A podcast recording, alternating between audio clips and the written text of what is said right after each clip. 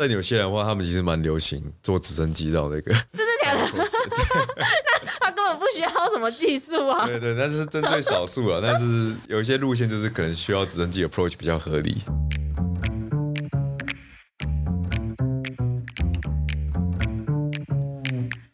Hello，欢迎来到山水户外，什么都可以聊的户外平台。这里是户外人说说。Hello，大家好，我是 Alison。台湾是个有山有水、美丽的岛屿，多元的地形地貌是上天美丽的杰作。从登山运动独立出来的溯溪活动，那近年来呢，溪谷除了溯溪，更兴起了另一个极限运动，叫做溪降。这集呢，就特别特别的邀请我们溪降大大 Justin。Justin 呢是 CIC 的国际认证西降的向导，本身呢也是 Just Canyoning 绝降担任总指导的教练。那还有关于西降啊，其他的证照都非常非常的丰富精彩。今天这集呢就特别邀请 Justin 来为我们聊聊西降到底是什么样子的东西。Hello，Justin，你好。Hi，Alison，还有谢谢你邀请我。一般溯溪都会讲说，呃，我们的溯溪运动起源于阿尔卑斯山系。嗯哼。可是其实因为欧洲的地形的关系，你想要上攀一个溪谷，那个困难度几乎是你必须要具备世界级等级的攀岩能力才有可能。哦。那所以其实溯溪比较偏向是日本跟台湾在玩，还有这个大陆这一块。所以我们的溯溪技术大部分都是从日本的传统的一些山岳技能传过来的。嗯，是。对。在开始之前呢，要先请你用三个形容词 形容你自己。我想说你这个迷之微笑。我想说你给我出了一个难题。对，昨天 Justin 还说可不可以换个题目？呃，自己形容自己好像蛮怪的，不过我的性格应该是比较比较孤冷、孤傲。孤冷、孤傲，然后性格比较野蛮。嗯，不喜欢太文明的东西，嗯哼哼，不喜欢太先进的东西。再来是我比较感性，对，这个是比较感觉起来比较矛盾的地方，嗯，也比较冲突的 地方，野蛮可是又感性。原本应该是一个野人呐、啊，山里的野人啊，但是会比较有一些感性的部分，对对。怎么样说你会觉得自己比较孤僻，比较孤冷一点？我比较像是，我不知道你有没有研究过一个心理测验，它叫九型人格学。哦，他把他把人从一分到九，那我是比较偏向七号跟四号的人格。可以大概讲一下，四号的人格他比较偏向艺术性，所以有一些艺术家他的性格本身就比较孤僻，他不喜欢太多集会啊或是什么的这种去社交，比较活在自己的小圈圈里面。对，也可以这样讲，就或者是他他比较喜欢跟自己独处。不一定是，譬如说我们现在这个聚会，可是我我我喜欢跟自己独处，当然我也喜欢跟比较聊得来的伙伴，三五好友这样出去，这也是一种很棒的享受。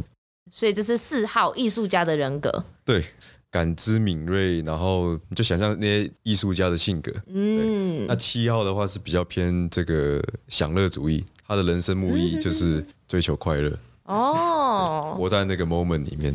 所以大家都会说艺术家很难懂，可是你又是难懂之间又很享受自我。对，其实孤独有时候其实还蛮是一种享受。酷，再来是你刚刚说你比较野蛮。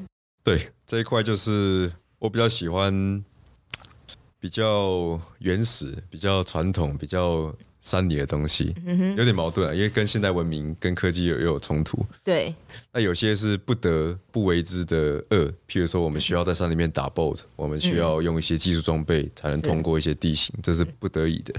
但是太多哦那种五花八门的先进的东西啊，那种很多是我觉得是多余的。嗯，对对对，就你比较喜欢用最简单的方式去进行。那再来就是，你觉得你自己也是比较感性一点点？呃，有这个成分，对，但是通常不太会去表达出来。还是要喝几杯酒？有可能，有可能。喝几杯酒之后，感性就跑出来了。有可能。看你的文章，有些写的还蛮内心的。对，其实我觉得大部分来这边的伙伴应该都有这一面的，像一些朋友啊，当你独自面对这个。山林的时候，你会有很多想法。其实爬山者也是，他有很多时间是跟自己在独处的。是没错，他只是有没有办法把他这些内心的想法，他有没有把它写出来？造物者对话，他在跟他自己对话，他不一定有意识到他在跟造物者对话。哇，你居然用“造物者”这个词？什么是造物者？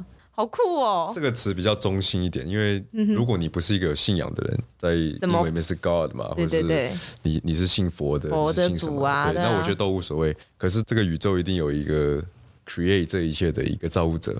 对，有时候如果你心无旁骛的时候，你可以感觉得到，你可以去交流。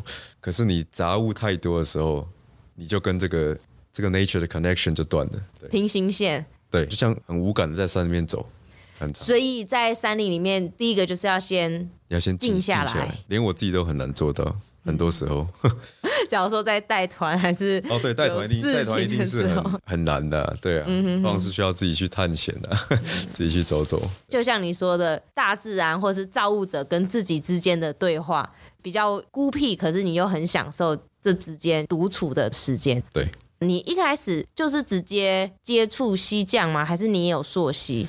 我也是从硕溪开始，跟大部分的溪谷玩家一样，在台湾的、啊，在台湾通常你都是先从硕溪开始，才会去接触到西江。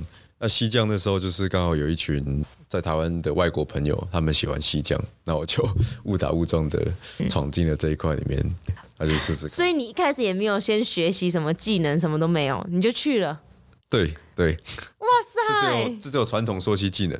溪匠跟溯溪它基本上有很大的差异，所以是溯溪很多东西会会觉得说自己好像都 OK，可是到溪匠的时候，哎，什么什么好像什么又重新开始学习。对，因为像我的了解，就像刚刚 Justin 你说的，我们的溯溪比较偏向是日本传统溯溪过来的。溯溪其实是比较是一种很高阶的爬山。他的行进方式是由下到上，由下到山头。有些人喜欢溯源，有些人喜欢攀瀑，有些人就喜欢纯粹的玩玩水溯溪，都是一种向上在攀爬的过程。对，它比较像是传统山路走腻了，然后去走一些比较探险的溪谷的的模式，这样子。当初是你认识的这些外国的玩家，跟他们一起去西藏，你就从此爱上吗？对，后来发现西匠好像 完全从不同的视野在看这个溪谷。嗯，然后他怎么说？譬如说，我们传统溯溪，如果遇到超过三十米以上、五十米以上的瀑布，基本上。你如果不想在那边耗十二个小时，或是爬半天的话，去攀那个瀑布的话，嗯、那你这只有高绕的份而已。对，那就你就是在爬山了，你就是走丛林穿越，然后去，只是很困难的爬山而已。对，对，一般习惯那种哦有传统山径的爬山者而言，溪降不一样。西降的话，它是直入峡谷的核心。过往的话，溯溪你通常遇到这种峡谷地形啊、大瀑啊，你基本上是得整段都绕掉的。那你贸然进去的话，风险更高，因为你有可能在某一段突然没有支点可以用了，没有天然点可以用了，然后你也没有足够的知识跟技术来通过里面的白水啊、激流啊，还有它的一些地形，那你就你就惨了。这就是为什么大部分在山里面走丢的人，他一旦往溪谷下切的时候，就是他灾难跟噩梦的开始。应该大家都老生常谈了。对对对对，对，他没有适合的装备跟知识或技术可以通过这个地形。即使我们去这些地形，也必须要准备充分才可以出发。溯溪跟溪降最大的差别在哪里？除了你刚刚说的装备跟一些技能之外，看的视野啊，或者是呃心态啊之类，你觉得哪边你觉得差异最大？呃，很多面呢、啊。这个如果要讲，可能讲两三天都讲不完。那我们只能挑几个重点。好，如果从心态上来讲的话，我觉得西降给人的压迫感还有极限感会更强烈。你一旦开始垂降第一步以后，你进入峡谷，你就是有去无回，你只能只下不上，基本上很难再回去了。嗯哼，你也不会去浪费那时间再再爬回去。嗯哼，所以一旦你下去之后，你就必须要有足够的技能，让你的团队可以。顺利的通关，就好像过关斩将这样子。是。那硕系的话，你基本上是你上得去，你就一定下得来，你是可进可退的。你不是说我现在被锁在一个密室里面哦，类似像 caving 那样子，我必须要一直通关，不然我就没有出路。包括我的补给啊，我的时间，我的什么体能、粮食，你都要先想清楚。你的意思是你觉得西将是没有退路的？对，西将的话，你一旦开始就没有退路了。嗯，一般的、啊、正正常的西江是这样子。如果你去欧洲的溪降，一定是这样子。嗯，台湾的话，因为地形的关系，有时候有很多的撤退点，escape 或是可进可退，嗯、那你就会比较没有那么大的压迫感。可是，一旦你跟团队完成了这样子的关卡之后，它可以形成一个很强烈的一个那种感觉，很难言喻啊。对，靠你的技术能力，然后通过了，好像人类本身。在远古时代是不应该有能力可以进去的地方，呃，很多猎人、原住民，他们可以在山中穿梭、溯溪、爬到瀑布上去都没有问题。嗯，可是他唯一没办法做到的事情，他没办法进去峡谷里面。他一旦选择贸然冒险进去以后，他就会有状况。我对文明、对科技比较 比较认可的地方就是这里啊，对，他他让我们赋予了一种能力，可以进去一些好像凡人不该去的地方。那除了你觉得在这个方面是西降跟溯溪不同的地方，还有什么样的层面？你觉得也是很大的，对你来讲很大的不同？呃，技术面，我们谈完心态再谈技术。技术的话，它本质上面对的东西不一样。朔溪的朔攀或是溯源，朔攀好了，朔攀其实就是比较像是攀岩的，船攀的船攀的概念。嗯，对，它只是说水流在旁边，但你也不会在水线面攀岩，你一定是在。边坡边壁攀，所以就是一种船攀。高 lau 就不用讲，就是爬山的能力。对，所以溯久了的人，他通常不太喜欢深潭泳渡。对，而且服装，因为我们传承很多传统的山岳知识，我们通常不是穿防寒衣，我们通常是穿一些比较吉隆啊这种啊 polar tech 啊 Power Stretch 啊这种这种衣服。所以这种衣服呢，它有快干的效果，可是它在水面的保暖效果很有限。嗯，哦，那在亚洲可以用原因是亚洲还没有到真的很冷，对。那这种衣服是比较偏爬山的山岳者带来的一种习惯，适用在溯溪，因为溯溪基本上大部分时候都是没有湿的，只有少数需要永度深潭。嗯，因为永度深潭会损失很多热能、对能，所以我们会尽量避免这个状态，不得已才下才下水。嗯，溪降不一样，西降基本上就是直面水流、直面激流、白水，还有所有的水域问题，你都要处理。哇，所以你们溪降，你是真的就是直接在溪的正核心降，你不会说，哎，架设点架在比较边边。啊，这个不一样。刚刚讲的水域是，嗯，下面可能有深潭，有一些特殊的水域地形。对，刚刚讲的是水线，要不要垂水线，这是你需要去判断的。嗯，这个水线能不能垂，有没有它的风险，团队能不能应付这个水线？嗯，对，那是就又是不一样的。对，当然支点这个设置，等下可以聊一下。支点是一个在西降里面非常重要的观点。溯溪它比较不需要去克服瀑布的 boating 技术，它一般来讲是船攀的技术，打岩钉啊那种那种之类的，对，所以他们不会去需要到这一块去面对从上而下来面对水流所需要的 boating 技术，这个是溯溪跟溪降一个很大的区别。刚刚讲了这么久的溯溪跟溪降，大家都是对溯溪比较了解，那溪降到底是怎么样子去操作呢？Justin，你要不要稍微跟我们简单的讲解一下去玩这个东西？广义来讲，顾名思义嘛，溪降嘛，瀑布垂降，所以你是由上而下，对，一路降下来，刚好跟溯溪方向相反。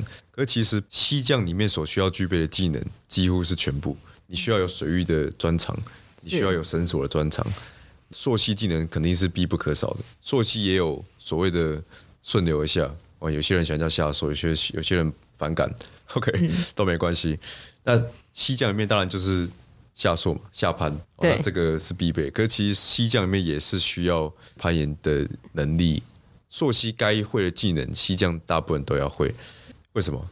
因为我们西降有时候 approach 下切点，它不一定是刚好车子可以到，那你是不是人一样得先想办法先到这个 approach 点？所以你必须要有三月的技能啊，你一定要有溯溪的技能，才能到你的 approach 点来下切。甚至很多路都没有路嘛，都是你硬开出来的。我觉得它是一个需要具备蛮全方面的的技能的一个运动了。除了船攀这一块，船攀这一块就就看你的玩法。对，器械应该也是差别非常大吧？器械很多都是可以通用的哦，真的哦，是它的用法会是不一样的。嗯，对。譬如说，我们溯溪里面的垂降，我高 lau 过了这个三十米瀑布，我要再回到溪谷，对，那我我绑一个天然点一个树。我就垂降下去，嗯，所以我一般下去的地形，它不太，它一定不会是面对水流的问题，它只是要回到溪谷而已。嗯，所以溯溪可能传统都打一些比较，它是没有需要去救援考量的系统，它就是一个封闭的系统，只需要让你可以垂降，或是双绳捞树抛下去就开始垂降。溪降的话，因为我们面对水流，面对瀑布，那人员很有可能在瀑中发生问题，是，所以你系统一定要是可以即刻做救援的。嗯，那我们通常会做一些可释放的系统啊，然后之类的。还有再来是你不可能回去嘛，所以你系统一定要是可以回收的。收嗯，那传统溯溪系统里面不一定是可以回收的，有可能是打一个八字结，挂上去就开始垂降了。所以你到最后还得爬上去把它解掉，走下来。西降慢慢的越来越多人玩，溯溪的技巧会不会也是因此而学西降的技巧？会，对，因为其实呃，基本上如果只是初中阶的溯溪的话，西匠的技能。完全是可以应用在硕系里面没有问题的，可以认真想，有哪一个点是溯溪里面的绳索技术是西匠不能取代的？对水域比较不安全吗？还是对垂降比较不安全？还是对哪一块？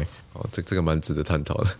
第一次你有什么样的冲击感动，让你觉得哇，我就是以后要玩这个，我要专精这个？呃，那那时候带我第一次带我去垂瀑布就很高，那是瀑布大概有三四十米以上。然后是连续好几个，然后最后一个是一个大瀑，所以那时候垂完感觉有一种，就是有一种很爽的感觉。然后我突然发现，好像因为我第一次垂降，嗯，我发现我好像对这个好像蛮蛮蛮上手的。嗯，对对对，基本上因为我带这么多年团的，我们可以看新手第一次垂降，通常都垂得很烂，基本上是龟速，那个脚跟连的三秒胶一样。这其实需要一点天分。所以有些人一开始就可以锤得很好，当然后天的练习也是可以的。是但是有些人他天生就是可能比较比较习惯擅长垂降。每个人总会找到一个自己擅长的事情，比如说你很擅长爬山，嗯，啊，你很擅长游泳，都有可能。嗯、但但你就是突然发现，哎，我对这好像还还不错。嗯，对。所以你是锤完之后觉得哇，你要去精进自己。对，其实我我第一次那个状态，我觉得其实蛮怎么讲，就是。有很多问题的，嗯，对，这是这是会未来会衍生出的一些风险的部分。那所以你做过这么多条溪啊，你有没有哪一条你觉得真的太美了，你很难忘，或者是哪一个场景？有，但是太多了，所以一时半刻是讲不完的。因为对我来说啦，每一条溪都有它的独特性，即使是北部的一些哦可爱的礁溪，都有它它迷人的地方。对，我不一定一定要是追求很壮阔的风景。才是才是最吸引我的，而不是大家都一定要去太极啊、飞龙啊什么的。就是每一条溪都有不同样的个性，每一条溪都给我不同的感觉，然后它都有它自己的性格，嗯、而且你可以感觉得到，当你静下来的时候，有些溪它是欢迎你的，有些溪它它对你有有一点排斥。如果它对你有点排斥的时候，这比较迷信的、啊，就是三月人都有这种这种这种习惯。呃，他如果对你不是那么欢迎的时候，或是你态度轻浮的时候，你就容易受伤。那一天，那你就要非常小心。哇，所以你们是进去就有这样子的感觉吗？对，所以很多西谷玩家他们都会有一个入山仪式，或是一个净溪仪式，嗯、或者像原住民他们会跟祖灵去做一个祷告，因为我们把西谷当做一个很神圣的地方。台湾的话，它是仅次于尼泊尔适合西降的地方。那像是你在台湾玩那么久，你也有曾经到国外去西降过吗？我自己因为在有些人住很多年，可是我在纽西兰并没有玩这么极限的，好，通常就是比较一些原住民的玩法，就是跟着当地的原住民，当地人叫苗栗人，我们会去一些山里面、溪里面溯溪玩玩水，哦，跳跳水，对，但是没有到这么技术面，对，但未来一定会的，因为这几年刚好遇到疫情的状态嘛，也出不了国。台湾很适合这个运动，因为对对对，有些人长大的嘛，那每天都在山里面跟海边。嗯、我家前面就是海，后面就是湖，嗯、所以我每天都在游泳。哦，真的、哦？那如果说实在，台湾的海还是输国外，嗯、就是什么夏威夷啊、纽西兰都还是输。嗯、可是如果比溪谷的话，我们的溪谷的可及性。它的可及性是非常非常棒的，因为我们可以在一个小时内或是一两个小时内就到一个很漂亮的的溪谷。嗯，国外的话比较困难一点。嗯，所以除非你到特定的地区，嗯、譬如说你在瑞士那个地区有非常密集的峡谷，或是啊纽西兰的南岛的 Queenstown 或是哪里有非常密集的的峡谷。所以通常国外是需要花比较多的时间吗？你说西降吗？对啊，到到达到达那个镇，譬如说我要专门到这个镇去西降。嗯，对，你需要花可能要开车要花一点时间啊，嗯、除非你坐飞机直接到那个点。嗯，就像我们爬山一样，你需要什么好几天纵走啊，你才能到一个山顶嘛？还是、哦、你说那个接近 approach 点是？对，在纽西兰的话，他们其实蛮流行坐直升机到那个。真的假的？那他根本不需要什么技术啊。对对，但是针对少数啊，但是。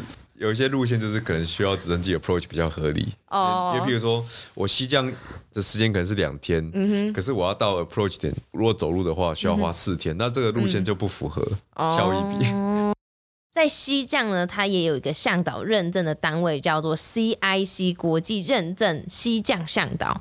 对，那像是 Justin，你是其中也有考取这样子证照的一位专家教练，这样子。像是 CIC，它是一个认证单位，可是我也有看到一个单位，它叫做 ACA，这个中间的差别是在哪边啊？呃，基本上就是不同国家的创办出来的国际的西匠组织啊。嗯、那西匠界里面最有名的三个国际组织。大家通常会提到 CIC、对 ICOPRO 这两个是偏欧系的，然后 ACA 的话是它是美系的，是说美国创办的，所以他们在系统上会有一些哦不太一样的地方。CIC 基本上是最早的国际西洋组织啊，一九九五年创办的，在那之前是基本上没有比较这么国际性的西洋组织，技术的源头了，它比较像是元老级的单位，对，然后后来当然有人去取经啊。去创办一些自己的组织啊。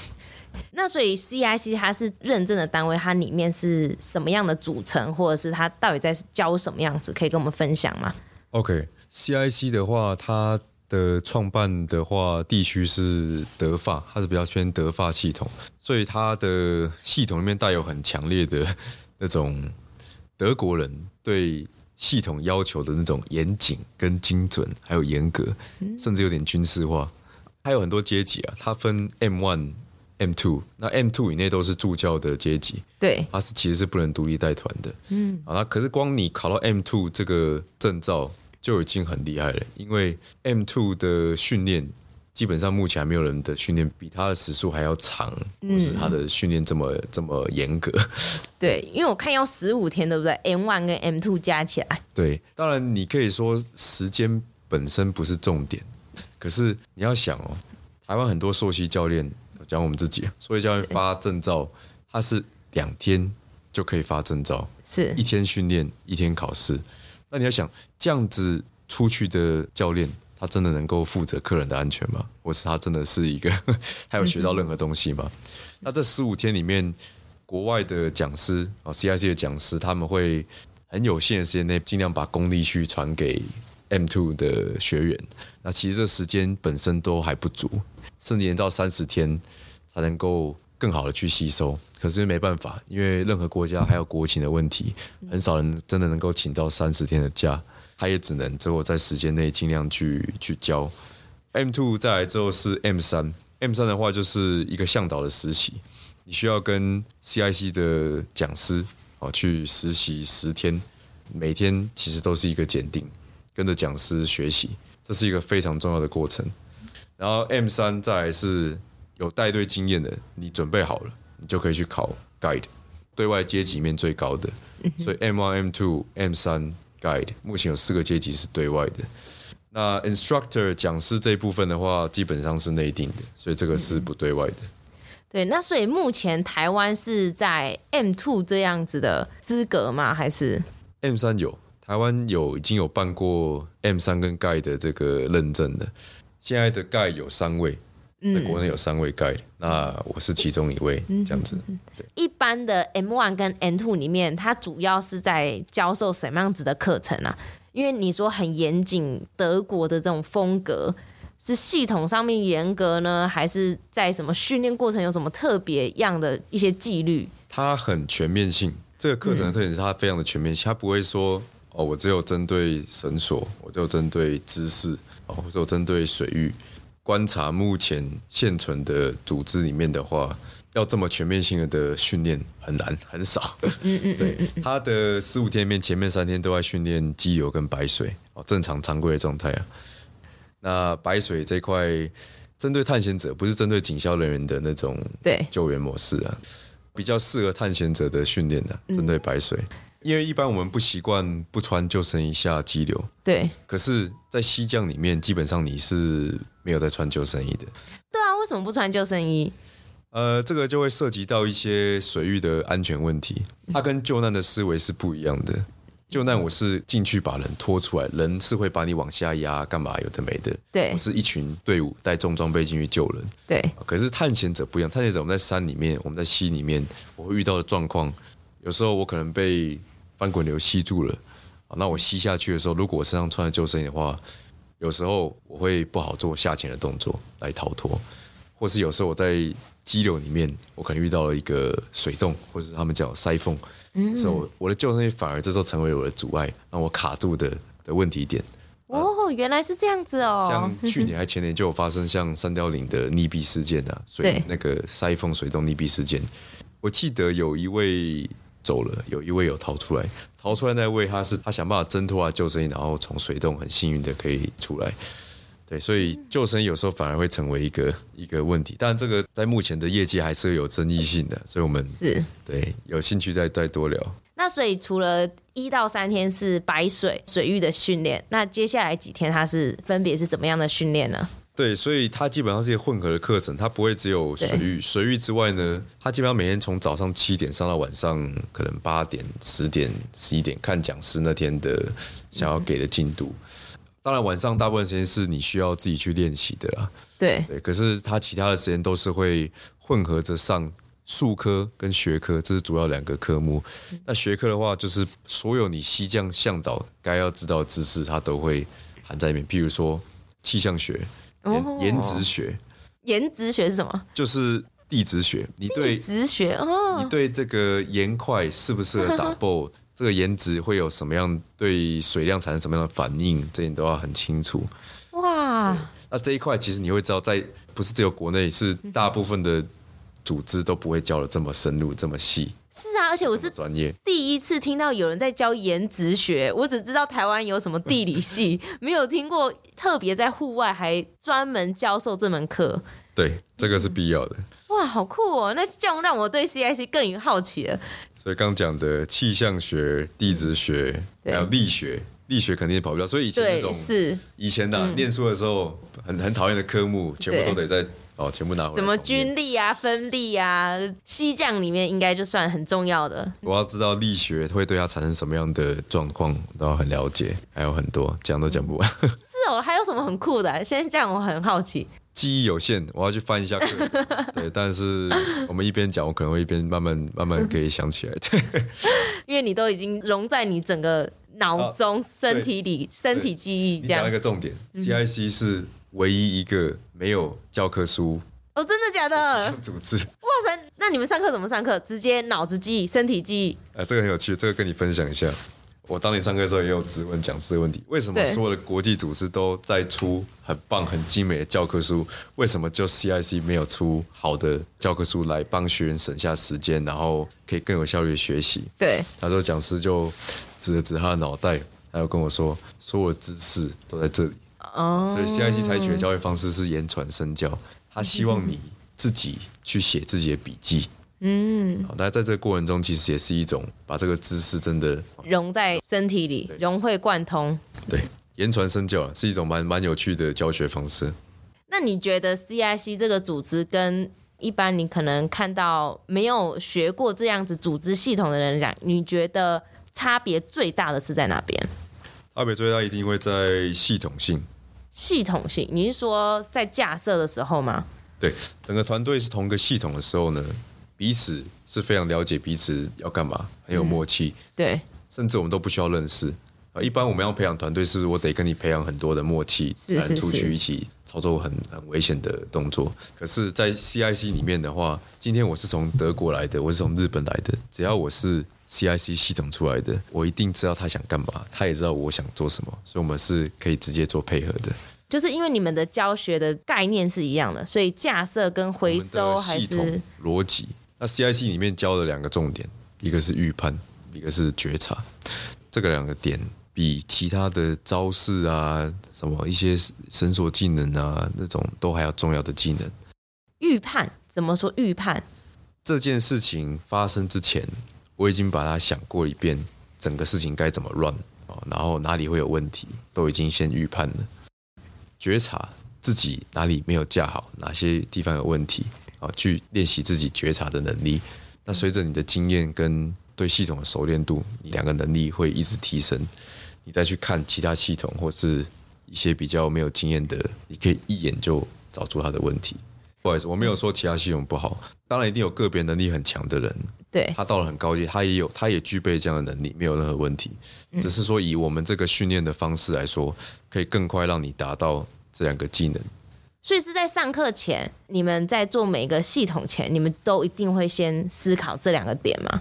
这是他一直在课程中想要传达的一个重点哦，不断的训练，反复。譬如说，我们的评分方式好了，嗯评分是一到五分，五分是最糟，就基本上当掉了；一分是完美，一分基本上拿不到，很难的。